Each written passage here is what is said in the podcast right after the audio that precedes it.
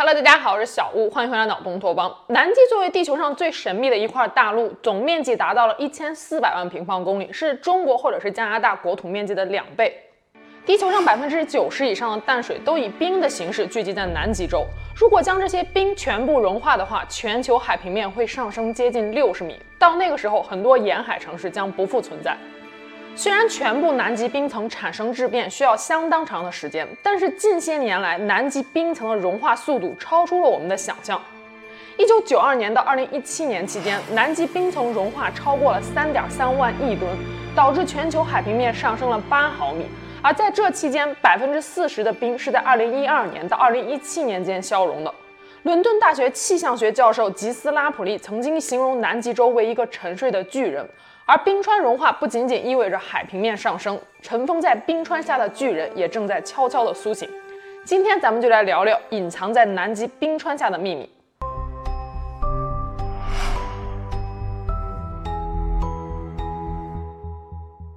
美国知名超自然事件以及外星文明调查记者琳达·莫顿好，在二零一五年一月二日收到了一封神秘的邮件，寄件人是一位退了役的美国海军工程师 Brian Shoemaker。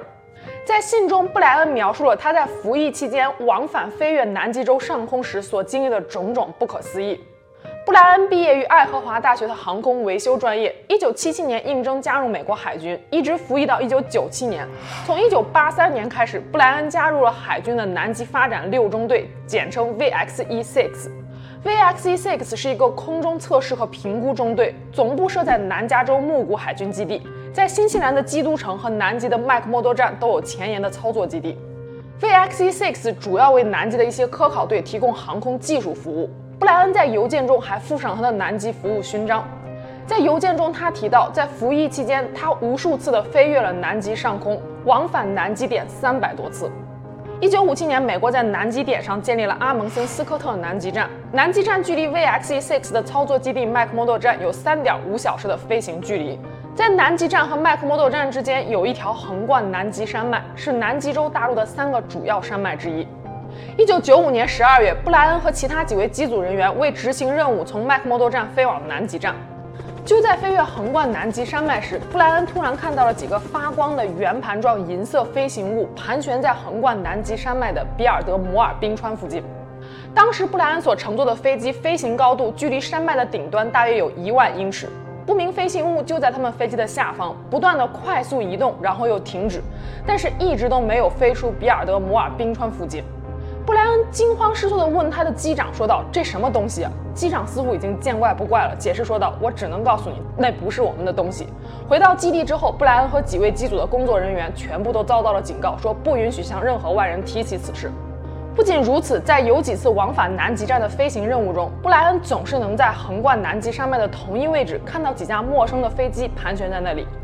飞越横贯南极山脉的飞机数量并不多，而且几乎每一架飞机都知道其他飞机的行程。这些陌生的飞机让布莱恩感到非常的奇怪。布莱恩还提到，在南极洲有一些禁飞区域，被称为空气采样营。VXE-6 中队的所有成员都被告知不能飞入禁飞区。官方的说法是，飞机的尾气会污染空气采样营中的空气。但是有一次，布莱恩和其他几位机组成员为了执行任务，不得不打破了这项规矩。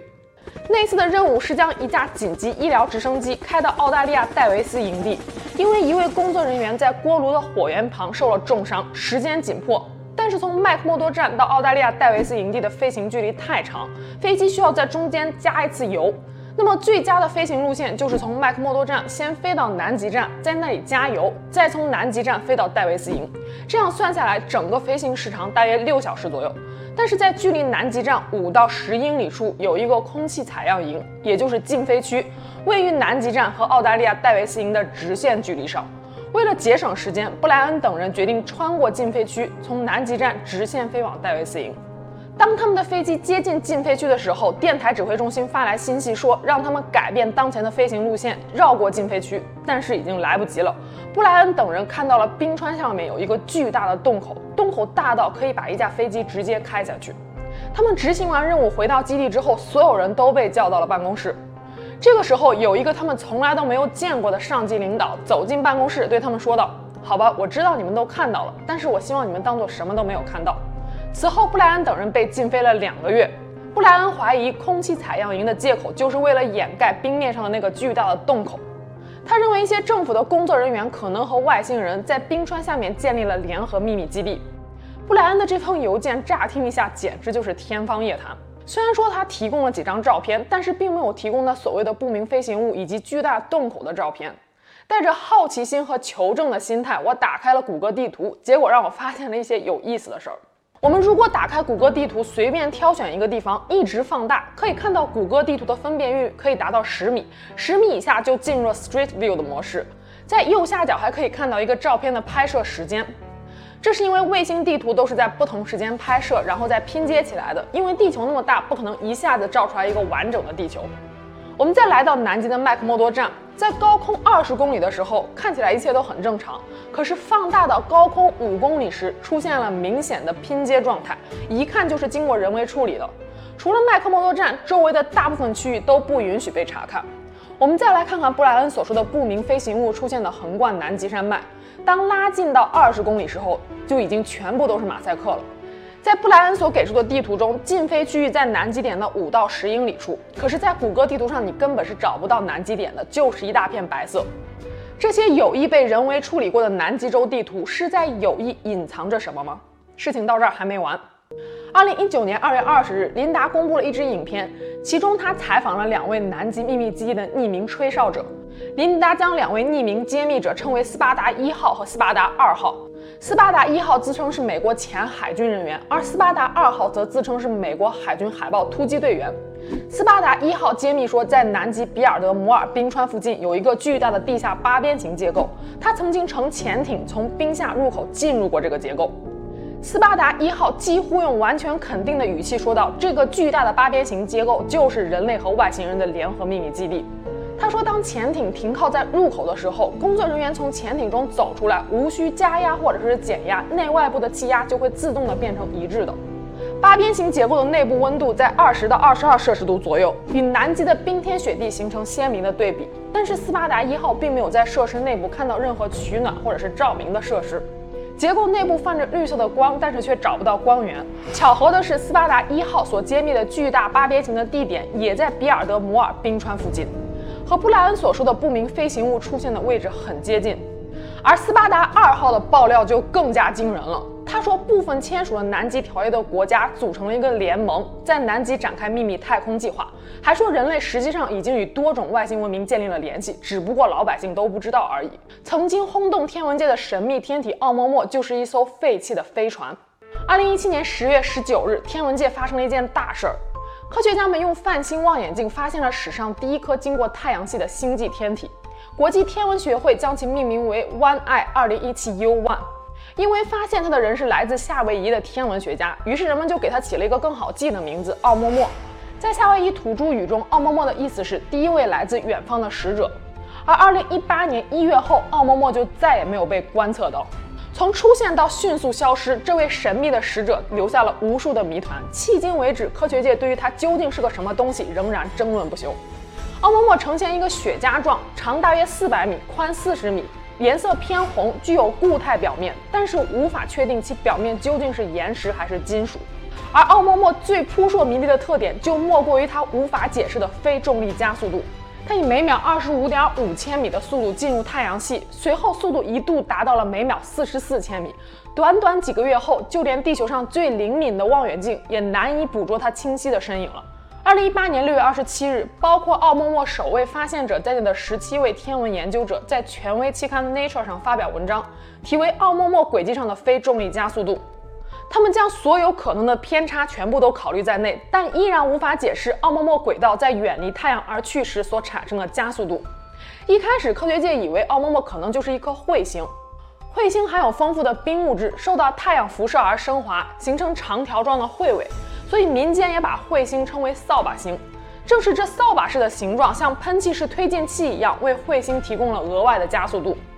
可彗星一般是在接近太阳的时候会加速，但是奥陌陌在远离太阳时仍然在加速，就像是有一个额外的动力源一样。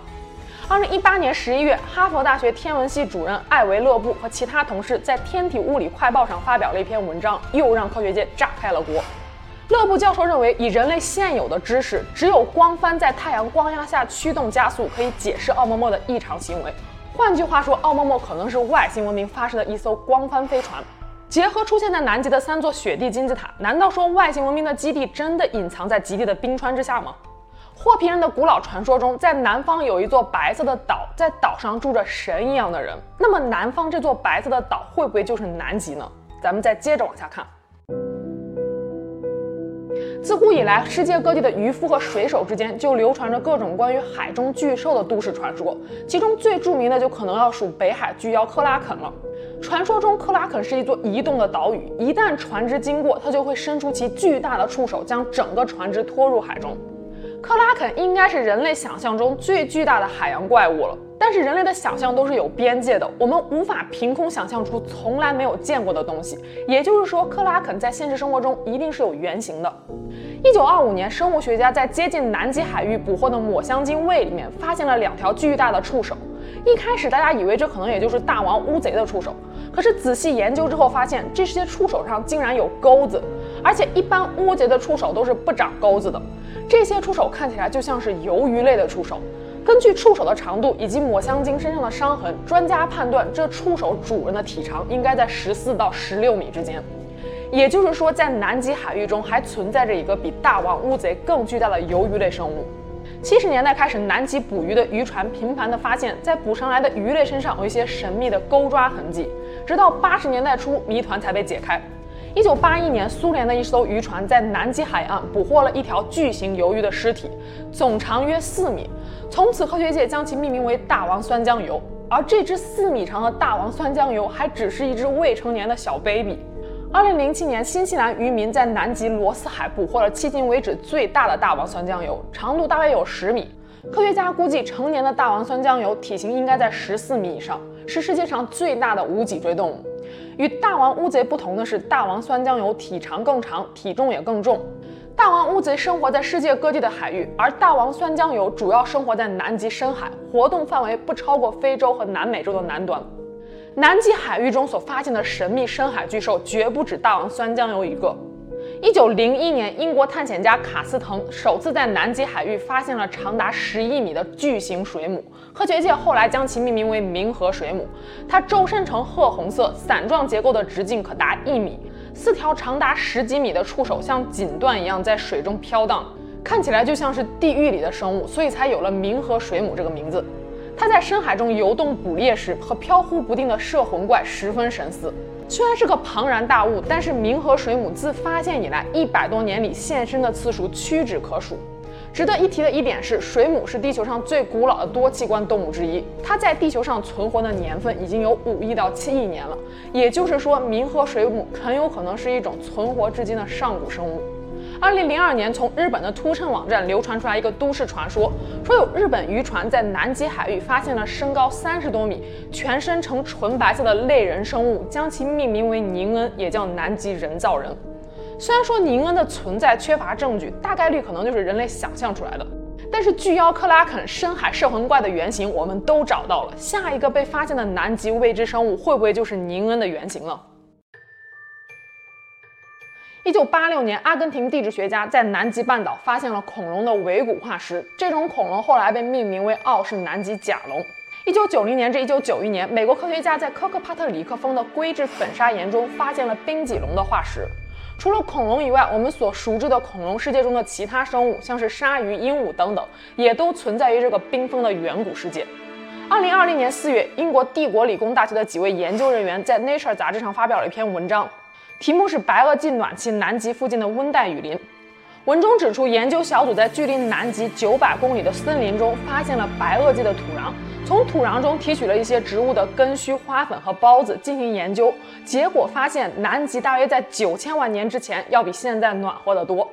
而地质研究也证明了这一点，在侏罗纪早期，也就是距今大约两亿年前，古南极洲的位置位于南纬六十五度左右，属于温带气候。之后，随着大陆板块的移动和气候的变化，南极逐渐冰封，直到距今五百万年前达到了目前的状态。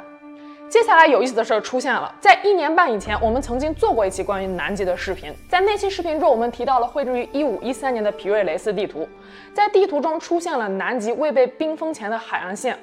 可是1513年的地图是如何看到未被冰封前的南极洲的呢？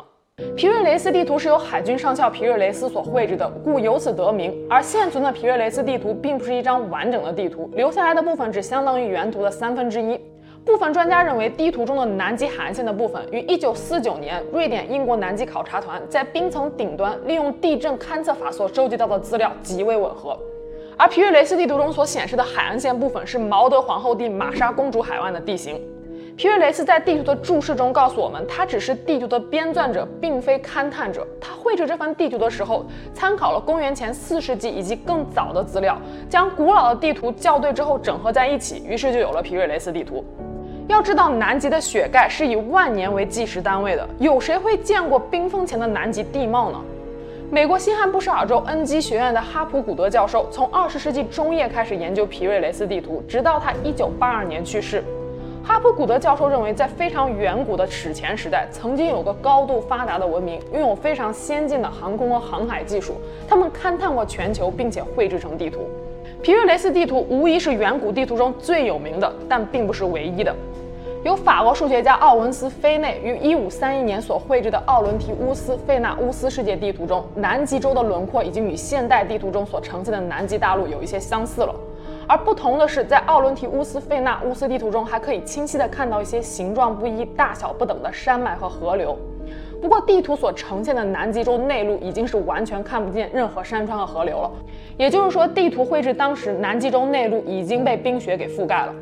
哈普古德教授和麻省理工学院的几位研究人员共同研究了奥文提乌斯费纳乌斯地图之后，认为这幅地图也是依据更加古老的原始地图所绘制的。近些年来，科学家们不断地发现隐藏在南极洲冰下的巨大海槽，认为它们是古老山川的一部分。其中最深的海槽被称为登曼峡谷，长约一百三十公里，宽十三到十九公里，深度达到了海平面下三点五公里，比美国大峡谷还深。所以，奥伦提乌斯费纳乌斯地图中所绘制的南极山川河流，可能并非捏造，而是被埋藏在了冰雪之下。南极冰川附近出现的不明飞行物、巨大八边形结构、雪地金字塔、霍比族的传说、南极深海巨兽，以及古老地图中所绘制的远古南极大陆。如果将这些看似不相干的事情联系在一起，一个惊人的都市传说展现在我们眼前。也许早在人类出现之前，在南极洲大陆就存在着一批高等智慧文明。随着大陆板块的漂移，他们中的大部分也许都已经离开，但是可能仍然有一小部分留在了南极冰层下的另一个世界。至于这南极冰川下的秘密将会何时公之于众，就让我们拭目以待吧。好了，今天就是我们下期节目见了，拜拜。